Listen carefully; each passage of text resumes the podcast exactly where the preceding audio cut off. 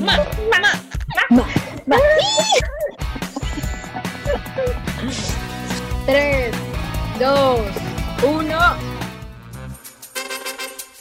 Hoy, ¿en la pensaste? ¿Crees en la magia?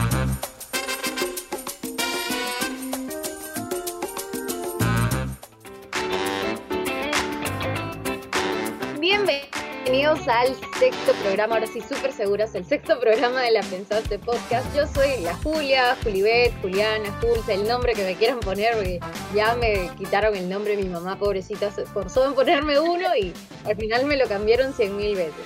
Pero no estoy sola, estoy con la talentosísima Malu. Hola, ¿qué tal? Oli, Boli, Camarón con Coli. ¿Qué tal, gente? ¿Cómo estamos?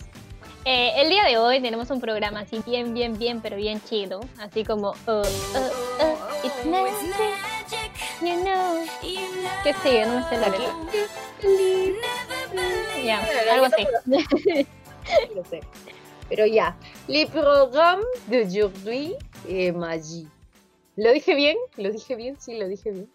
Casi, casi, pero ¿por qué? ¿en qué momento cambiamos el, Es, es porque, porque, ¿cómo se dice? ¿Cómo se decía? C'est par, c'est notre invité par le français. ¿Está bien dicho? Creo que es, es por ahí ya. Bueno, la cosa es que nuestra invitada...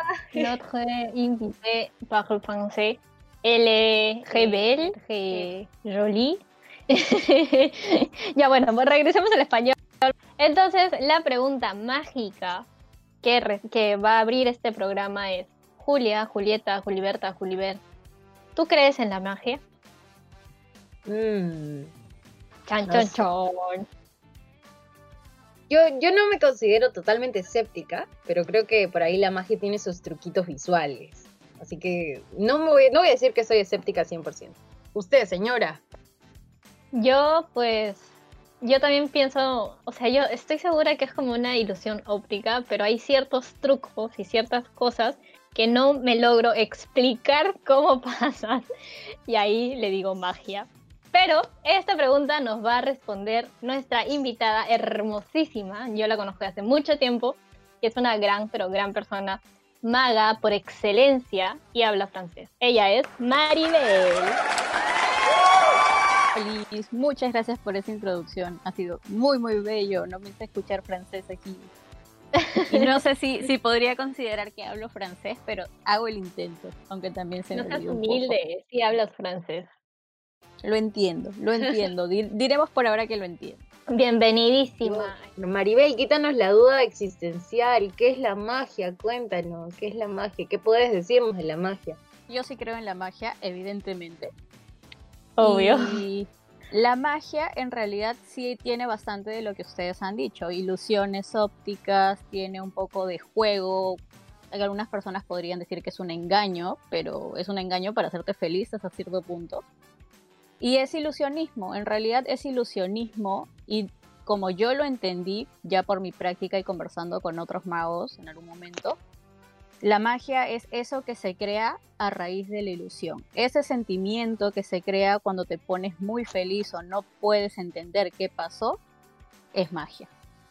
En ese momento se crea la magia entre el espectador, lo que ha ocurrido, y el mago, por decirlo de una forma. Pero sí, los magos somos ilusionistas. Qué lindo. Yo, ¿alguna vez tú me has hecho un truco de magia? Creo que sí. Tú has Sí, visto mi sí, sí, emoción, mi cara de emoción cuando veo magia. Soy una niña viendo magia. Sí, me encanta a mí cuando tienen ese tipo de reacciones, sobre todo cuando son gente conocida, porque mm, los ves en diferentes facetas, pero verlos como niñitos cuando ya somos grandes es totalmente hermoso. Es muy, muy Es lindo. hermoso. Sí. Eh, cuéntanos, Maribel, ¿hay como tipos de magia? Porque estuvimos eh, leyendo un poquito sobre magia y eh, encontramos sobre magia negra, magia roja, magia blanca. Sí, no el detergente. ¿Cómo, cómo, cómo es eso? un comercial de pronto, ¿no? Este, sí, obvio, bueno, si lo quieres buscar así como magia, te va a botar información como de brujos, hechiceros, bla, bla, bla, pues, ¿no? Pero si lo vemos desde el lado de ilusionismo, la magia sí también tiene diferentes rubros. Puede ser eh, magia con cartas, que sería cartomagia, magia con monedas, numismagia, magia de escenario, que en escenario también hay grandes ilusiones, que son eso de que, no sé, pues con cajas grandes, que se parte a la mujer en, dos, que son bien riesgosas normalmente. Magia teatralizada, que combina mucho, como si fuera un espectáculo de, teatro, como si fuera una obra y tiene sentido de principio a fin, no solamente son mostrar estos juegos de magia, y etcétera, etcétera, etcétera. Magia de cerca, que es close-up, eh, magia de salón, que es un poco más elegante, por decirlo de una forma. Hay un montón de rubros en la magia. Y no tiene nada que ver con magia negra ni magia blanca, que evidentemente existe. O sea, ya si hablamos por ese lado, yo también creo en eso. Pero si hablamos de ilusiones y cosas bonitas, no hay nada malo. Simplemente son juegos de magia para. juegos de ilusiones para hacerte sentir como un niño siempre me encanta este punto de vista de la magia porque, o sea, yo pienso en magia y veo al brujo con la gorrita, las estrellas, la varita o Harry Potter. Pero esta, esta parte de la magia que es que mencionas tú, que es ilusionismo, me encanta. Me encanta cómo nos estás explicando qué es esto de sensación de volver a hacernos sentir como niños. Qué lindo. Eh, ahora nos gustaría saber cómo, quién es ese referente de magia, de, de ilusionismo para ti, como tu guía, tu, ser, tu luz. Creo que he ido cambiando un poco en eso, dependiendo de mis etapas. O sea, en lo que he ido creciendo en la magia, creo que he ido cambiando un poco de referentes. Pero por ser mujer y, eh, y la magia en sí ha sido dominada bastante por hombres por muchos años, no tenía muchos referentes de los cuales yo quería, o sea, decía, quiero copiar esto o quiero tener esto o este es mi estilo. Si hablamos solamente de mujeres, actualmente eh, cuando yo empecé a ver eso que fue hace como 13 años, había un programa en España que se llamaba Nada por aquí, si no mal no recuerdo, y ahí habían cuatro magos. Una de esos magos era mujer. Y yo tuve como referente por muchísimos años desde que empecé la magia a esa maga, luego la pude conocer, una excelente maga persona y, y fue súper lindo. Pero ya grandes rasgos podría decirse que al principio eh, un mago que era el, más conocido, que es Houdini, que era un gran escapista. A mí me, afanó muchísimo los escapismos. O sea, me parecía muy loco eso de poder escaparte de cualquier cosa, cuerdas, cárceles, lo que sea. me, me fascinó la cabeza. Wow, me has generado un mundo de preguntas respecto a eso. Pero lo vamos a hacer en el próximo, en el próximo bloque. Así que no te vayas porque vamos a seguir hablando un poquito sobre ti, sobre tu experiencia con la magia, cómo aprendiste, etcétera, etcétera, etcétera. No se vayan chicos, estamos haciendo el segundo bloque mucho más interesante.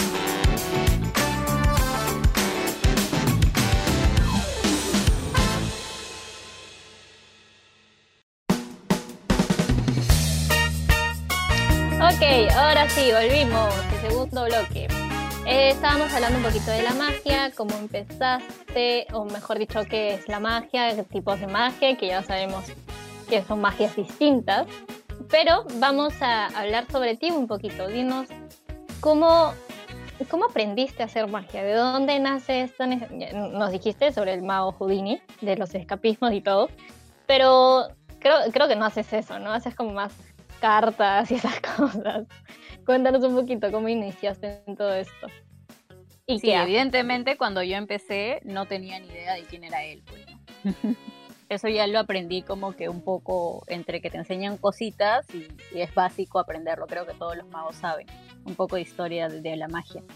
Pero cuando yo empecé, empecé simplemente porque me encantaba desde chiquita. O sea, desde chiquita quería que mis cumpleaños haya magos y me acuerdo que cuando cumplí ocho años, mi mamá por fin contrató a un mago que era bastante conocido en la televisión, pero porque era un payaso mago. Este, eh, trabajaba en Karim Timoteo, María P. Timoteo. Y yo me quedé sorprendida con una máquina que hacía billetes. Entonces dije, ah, me hago rica. Aquí, aquí la hago. Te juro, yo dije, aquí la hago, quiero esa máquina. Eh, nada, me quedé fascinada y crecí con esa idea de qué lindo la magia te puede hacer rico. Y cuando cumplí 14 años, 15 años aproximadamente, estaba como que por cumplir 15 años, una de mis mejores amigas del colegio sale con un chico. Ese chico estaba en la universidad con más magos que también tenían por ahí su edad. y nos lo cruzamos en, en una fiesta, o sea, cuando íbamos a celebrar mis 15 años en un lugar. Nos hicieron magia toda la noche. Yo tenía diferentes tipos de magia porque hacían diferentes tipos de magia cada uno. Entonces uno terminaba y el otro me decía, mira, ven. Y me estallaron la cabeza. Ahorita son súper grandes magos y me encanta tenerlos como amigos y también como referentes de magia actualmente. Y quedé tan fascinada de ver distintos tipos de magia que dije yo quiero aprender y me metí a aprender poco a poco con videos y, nada, buscando en internet empecé a hacer magia con monedas. Ahí recién se estaba haciendo conocido YouTube y encontré puros videos como que bien básicos con monedas y empecé a hacer magia con monedas y magia con monedas no es muy fácil que digamos. Entonces me metí como que a lo difícil sin saber con esta amiga comencé a practicar, a practicar, a practicar y entre eso y entre que el novio de ella le hacía mucha magia a ella y que nosotros ya estábamos en plan quiero saber cómo se hace esto, comenzamos a sacar cosas que no eran tan básicas y yo le agarré un amor mucho más grande. Luego me metí a un taller y, nada, y aprendí, hay cosas de escapismo, eh, que, pero cosas simples de escapismo, em, aprendí cosas con cartas, mi profesor se dio cuenta que yo sabía más cosas y me comenzó como que a aportar más y a decirme, yo si tengo un tal video, si tú haces este truco para la próxima clase, yo te entrego otro más avanzado.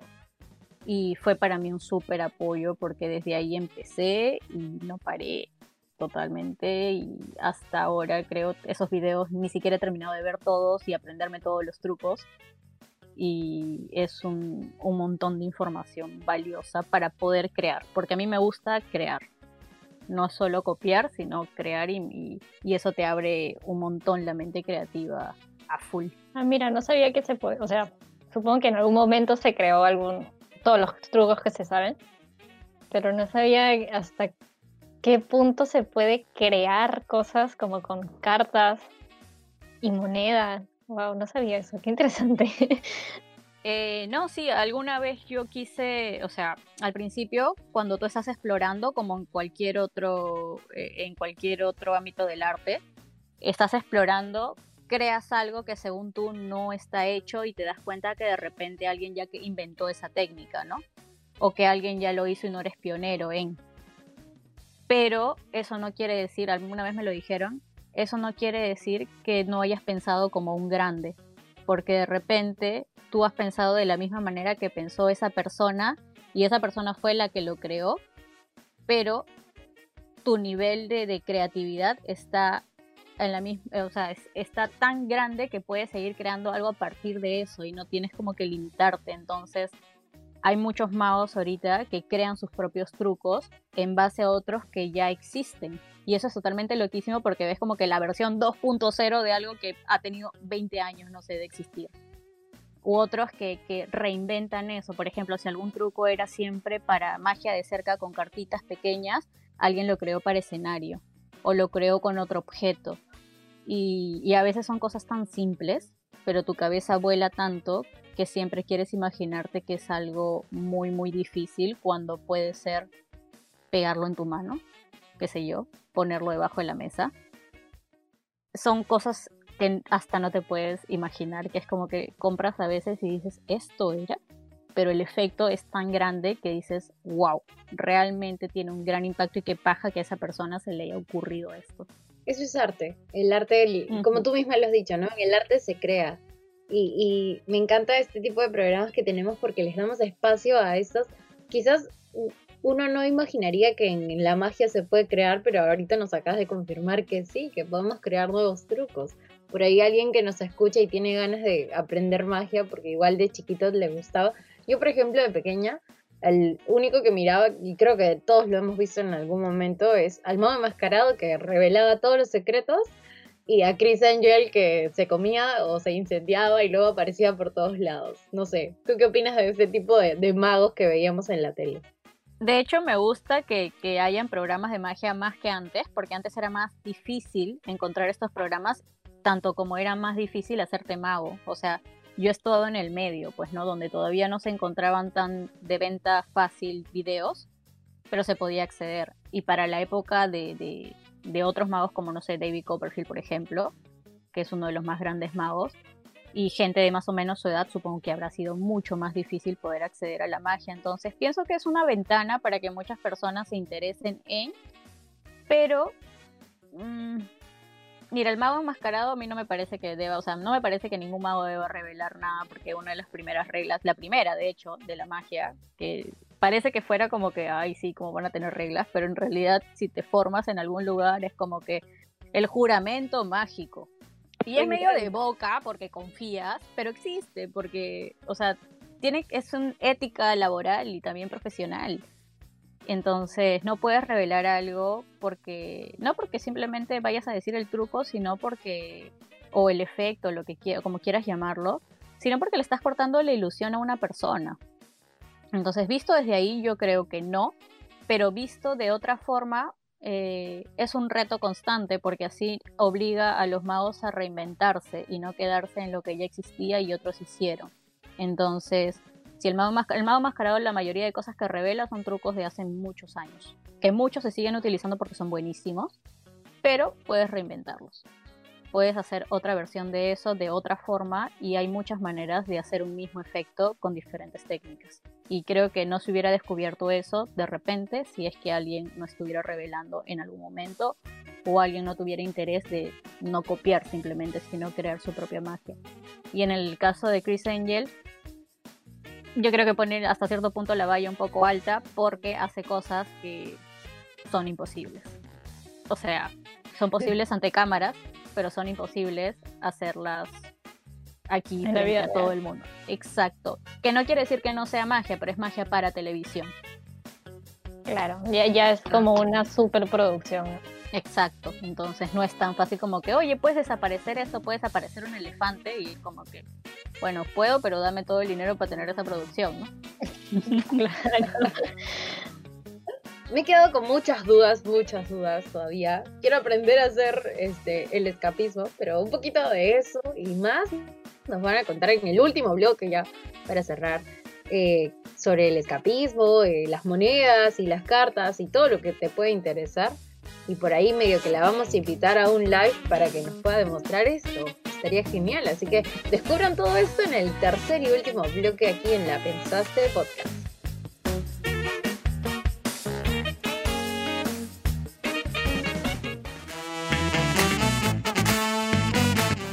¿Sabías que no existe ninguna versión oficial ni un respaldo garantizado acerca de la verdadera causa que provocó la muerte del mago Houdini? Houdini fue uno de los ilusionistas y escapistas más conocidos que haya tenido el mundo entero. Sin embargo, la muerte del conocido mago aún sigue siendo un misterio. Existen muchas teorías sobre cómo murió Houdini, pero una es la que ha tenido mayor fuerza. Es la teoría que cuenta que fue por la peritonitis, Aquí se desenlaza dos teorías más. La primera es que Houdini fue retado a una prueba física en el cual tenía que enfrentarse ante William Lance, una joven promesa del boxeo. Houdini recibió un puñetazo en el abdomen, el cual provocó una ruptura del apéndice que posteriormente se transformaría en una peritonitis. A los nueve días, él fallece. No hay registro de que se haya realizado alguna autopsia al cuerpo del escapista. Y la segunda cuenta que Houdini fue envenenado en la clínica donde se recuperaba de la peritonitis, ya que según los descendientes del escapista, había mostrado síntomas de recuperación antes de fallecer. Houdini fallece el 31 de octubre de 1926.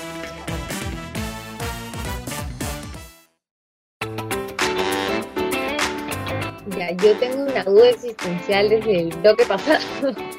Mi duda es, cualquiera puede ser mago, o sea, literalmente cualquiera que pueda aprender ocultismo puede hacer magia, sí, no, verdad, true, false, no sé cómo se dice. Sí, cualquiera, cualquiera que pueda aprender ilusionismo, sí puede hacer magia. Mira, pensarían a veces personas de que, no sé, pues si no tengo de repente, si tengo alguna limitación física, no puedo hacer magia porque todo se hace con las manos y necesitas tener todo y en realidad eso está completamente demostrado por algún gran mago que yo admiro un montón, que bueno, en paz descanse, pero eh, es un mago argentino que hacía magia con una sola mano. Su deseo fue tan grande de chiquito de hacer magia, perdió la mano cuando era chiquito y su mano dominante, que era la derecha, y comenzó a hacer magia con la izquierda, si mal no recuerdo. Me perdonará donde esté, si me equivoco. Pero eh, él hacía magia muy lenta, muy, muy lenta. Se, llama, se llamaba René Lavant. Y hay muchísimos videos reconocidos en, en YouTube, o sea, era un capo, era un capo y él inventó técnicas para poder hacer su propia magia y él siempre tenía su frase que era muy poético, todo su, su juego era entre palabras y te contaba una historia mientras iba sacando diferentes cartas y te hacía magia. Y era tan lento y nunca te dabas cuenta de lo que ocurría por más que te supieras, supieras la técnica era como si no pasara ante tus ojos eso. Y siempre terminaba con un no se puede hacer más lento y lo hacía lentísimo, o sea, lento de que te digo que lento, lento, lento. Entonces yo creo que yo desde ahí pensé, si él puede hacer magia y rompió ese esa creencia limitante, yo creo que cualquier persona puede hacer magia si es que tienes las ganas de hacerlo, pues, ¿no? Al fin y al cabo, simplemente es el deseo de crear y tú puedes crear tu propia magia. Yo al principio pensaba de que no podía hacer cartomagia o manipulación de cartas porque mis manos son chiquitas a comparación de las cartas, o sea, las manos de, los hombres y esas cartas están hechas más o menos para esas manos. Son unas cartas, las cartas que utilizamos los magos son bien grandes, son las de póker. Son más grandes que las chinitas, las Tung Juan. y yo me frustraba muchísimo porque no me salían varias cosas. de hecho, hasta ahora no me salen y tuve que inventar algunas formas de poder hacerlas y resignarme que algunas no podría hacerlas, pero habían mil otras cosas que yo podría hacer con esas cartas y, también podía buscar cartas más chicas de repente, pero, pero eso no es una limitación para no hacerlo, simplemente es como que prueba y ver si te resulta, si no, no, y si quieres aprenderlo lo vas a hacer y si no vas a inventar la manera de hacerlo. Total, la magia es eso, inventar, inventar, inventar, inventar, inventar. Wow, voy a ir a, a ver esos videos que dices, de todas formas. René Lavant, un capo. Justo René Lavant, así se llama. Lavant. Ok. Justo, justo me preguntaba si, o sea, yo soy muy torpe con las manos y, y al igual que tú tengo las manos chiquitas. Todo tiene que ver con dedicación y querer hacer algo para que me pueda salir un poco de magia. Ya sé, algún momento voy a hacer magia. algún momento voy a hacer magia. Oye, ¿y cómo fue? Bueno, dentro de, del arte, incluíamos magia también. No está bien visto dedicarse al arte, al menos en nuestra sociedad. ¿Cómo fue este proceso para ti, tu familia? ¿Cómo hiciste? Sí, o sea, evidentemente a mí me encanta el arte, pero por más de que, no sé, pues mis papás también se hayan podido dedicar al arte de más chicos o les gusta el arte en sí, no es que tampoco decían, ah, ya, qué chévere, haz esto y con eso vas a tener mucha plata y vas a poder formar tu vida. Obviamente, cuanto más te domine la pasión, menos ves eso, pues no es por amor al arte, si no, no existiría esa frase. Y yo al principio, como empecé muy chica, no tenía pensado eso. Después sí me ganó un poco esa, esa situación de quiero generar ingresos por medio de eso, porque es un hobby, pero también me puede generar ingresos y ya lo llevé de manera más profesional pero no era tan fácil como yo pensé, porque muchas personas piensan que el arte es fácil y en realidad el arte puede ser 30% talento y 70% esfuerzo y dedicación y estudio y buscártelas. Entonces no fue fácil, eh, yo entendí, ya cuando crecí entendí el temor que podía tener mi, mi mamá o mi papá o mi familia en general de querer que estudie una carrera profesional. Y sí, me metí a la universidad, pero este tiempo de universidad no tenía tiempo para hacer magia y me frustraba muchísimo y entré en un conflicto interno de yo quiero dedicarme al arte, de no estoy logrando mis metas que quería de chiquita y bla, bla, bla, bla, bla, pero me apoyaron siempre, o sea, independientemente de, si les gustara o no, creo que siempre estuvieron apoyándome, alentándome, comprándome cositas de magia, regalándome cositas así y avisándome en momentos. Pero fue igual un proceso largo. No diría que es como que quiero ser maga y yeah. Pero sí lo entiendo. De gran, ahora más grande lo entiendo. Sí, mucho más en nuestro país. Creo que en nuestro país el arte no es tan, no es para nada valorado a comparación de otro tipo de culturas. Y eso que somos muy ricos en cultura. Siempre hablamos de eso como alumnos. Tenemos un, país tan bonito, tan lleno de, cosas hermosas, pero a veces no lo valoramos como tal. Yo cuando quería estudiar, como que ya dedicarme a la magia, comencé a investigar y en otros países habían universidades con carrera que era magia, o sea, podías estudiar magia a nivel universitario. Me estalló la cabeza de poder pensar que podías salir con un cartón como mago profesional y era como que quiero eso, pero estamos a muchísimos años desde que eso ocurra. Aquí cuando yo quería eso, teatro que también me llamaba muchísimo la atención, eh, porque en realidad a mí me gustaba el arte escénico en general. Solamente estaba eh, ni siquiera estaba en la Cato todavía, solamente existía TUC. Entonces yo decía, ¿cuándo llegará magia, aunque sea hacer una carrera o hacer una disciplina electiva dentro de la carrera de artes escénicas? Pues no. Y todavía no lo es, pero al menos ya hay escuelas de magia en Perú. De hecho, estudiar artes en Perú es complicado. Y no debo imaginar que, o sea, querer estudiar magia aún más, como lo has dicho, y sí hemos estado buscando como para saber en el programa y en, España, si no me equivoco, en Argentina ya hay universidades de magia. Aquí en el Perú no hay como tal, hay talleres pequeños. Eh, o sea, ¿y tú qué sabes de los talleres? O sea, pues podrías recomendar uno, les dirías como que, oye, yo me metí a este, puede funcionarte. ¿Alguno que te gusta o quieras recomendar? Eh, sí, como decía, ya hay escuelas de magia acá, o sea, eh, hay mayor acceso a aprender magia a lo que había antes. Siempre van a haber talleres en municipalidades. De hecho, yo cuando aprendí, aprendí en un taller así, que yo dije, bueno, de repente no voy a aprender tanto porque es un taller de dos meses, es como para niños, pero aprendí muchísimo porque mi profesor se dio cuenta y era muy amable. Entonces, no he encontrado, creo, muchas personas que sean como que mezquinas con su arte por decirlo así, siempre quieren compartir y siempre, ahorita al menos la comunidad está bastante predispuesta a enseñar, a compartir todo lo que saben. Eso es algo bonito e, entre ellos. Y hay una escuela de magia que creo que ahorita es la única que se mantiene. Antes existían tres, pero hay una del mago George que siempre tiene buenos profesores ahí instruyendo. Entonces, eso podría ser una buena recomendación posiblemente. No he tomado clases, pero conozco la calidad de magos que son los profesores, entonces creo que igual podrían aprender muchísimo de ahí. Lo más rescatable entre los artistas de, todo tipo, incluyendo los magos también, es el mismo hecho de querer compartir el arte, ¿no? O sea, todos, todos nos damos cuenta que el arte acá en Perú está, pero por los subsuelos, llegando al centro de la tierra. Y por esa misma razón es que nosotros queremos dar a conocer todas estas, todo, el arte y cómo es que el arte nos puede ayudar a nosotros en la vida cotidiana también. Y eso es lo que te quiero preguntar. ¿Cómo podría ser la magia ayudarte a ti en otras facetas? Uno, eh, principalmente como dije, te, te incentiva a mantener esa alma de niño, a querer jugar, a querer sorprenderte siempre y a querer sorprender a otros existe también la forma que, lo hagas por medio del ego, pues, ¿no? Por medio de yo me creo porque tengo, porque sé esto que tú no sabes. Pero eh, creo que la mayoría, al menos aquí, no lo hace por eso, sino lo hace realmente porque les gusta y se nota que les gusta.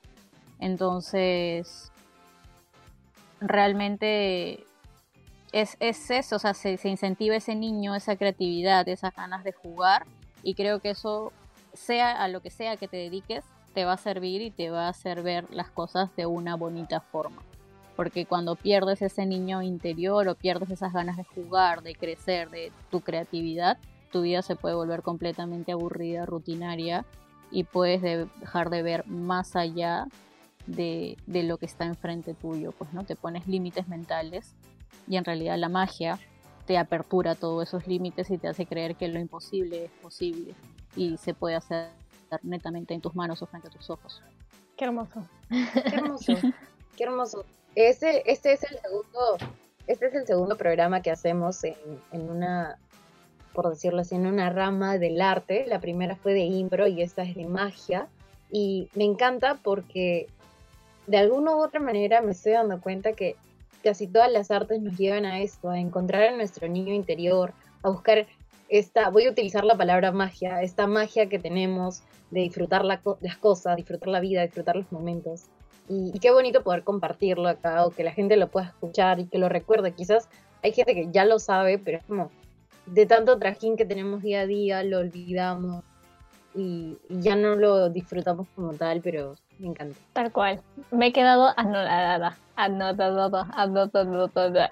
¿Cómo se dice? Anodada. Anona. Anonadada. La, la dislexia, perdón.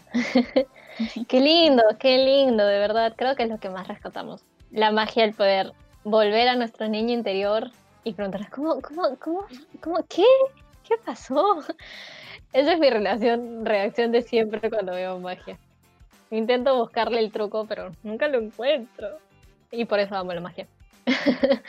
sí, ese es tu lado racional entrando, tu lado, tu lado medio adulto tratando de entender qué pasó versus tu lado niño simplemente disfrutando de la magia que ocurrió, pues, ¿no? Y, creo que muchas personas han perdido eso, pues, ¿no? Es, esas ganas de, jugar y, y realmente es lo que te mantiene vivo. Ese niño interior es lo que te mantiene creyendo en tus sueños, creyendo que puedes lograr cosas. Y ya si lo vemos en tu día a día, ya no visto como magia simplemente como efectos o juegos de magia, tu vida puede ser totalmente mágica porque tú eres un ser súper mágico y puedes lograr todas las cosas que te propongas si encuentras la manera de cómo lograrlas. Voy a llorar con lo que acaba de decir. Hermoso. Qué hermoso.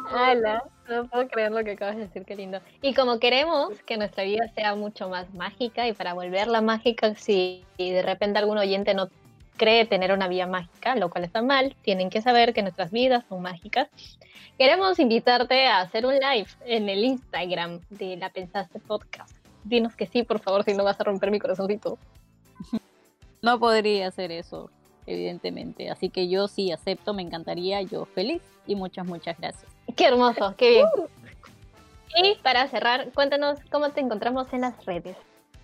En redes me pueden encontrar en dos cuentas en realidad mi cuenta personal, que van a encontrar muchos memes, felicidad y posiblemente mi forma de pensar día a día y quizás hay una que otra cosilla de magia, que es Maribel Vergara P, que es mi nombre básicamente, y mi otra cuenta donde comparto mucha, mucha magia, pero magia de vida, porque aparte de ser maga, también soy terapista holística, profesora de yoga y de meditación, y esa es otra parte muy, muy mágica que también me conecta muchísimo. Eh, y es purita buena vibra. Básicamente van a encontrar eso, purita buena vibra de muchas cositas. Bueno, me has llenado de magia el corazón. Me encanta. Bueno muchachos, entonces ya saben, vamos a estar por eh, Instagram con, eh, avisando qué día vamos a hacer el live. Primero vamos a conectar con Maribel para que podamos llegar a todos y e, encontrar esa fecha ha sido un poco difícil, pero aquí estamos, lo logramos. Así que para el live estoy seguro que va a ser mucho más fácil porque ya sabemos cómo funciona esto. Este, nada, muchas gracias por llegar hasta aquí. Si les gustó el podcast, que estoy seguro que les encantó, vayan a compartirlo, a darle like, a seguir a Maribel también. Y eso es todo. Muchas gracias por acompañarnos, Maribel. Ha sido muy, muy bonito tenerte aquí, de verdad lindo, muchas, muchas gracias. Yo también he podido sentir muy, muy lindo y al igual que las vibras, la magia viaja. Y sí, eso se puede sentir como tú dices. Si tú sientes magia en tu corazón con palabras, se puede sentir. Magia se puede hacer con palabras, con cartas, visuales, sin ver, etcétera, etcétera, etcétera. Así que si sienten eso, la magia existe desde ya. Ay, por favor que no se acabe el programa. Quiero seguir escuchándola hablar. Qué hermosa. Gracias, gracias, gracias. que no termine nunca. bueno, como ya lo dijo Malu, gracias por llegar hasta aquí. Ya sabes que si te gustó lo compartes, lo sigues en redes sociales. e tchau, tchau. tchau, tchau.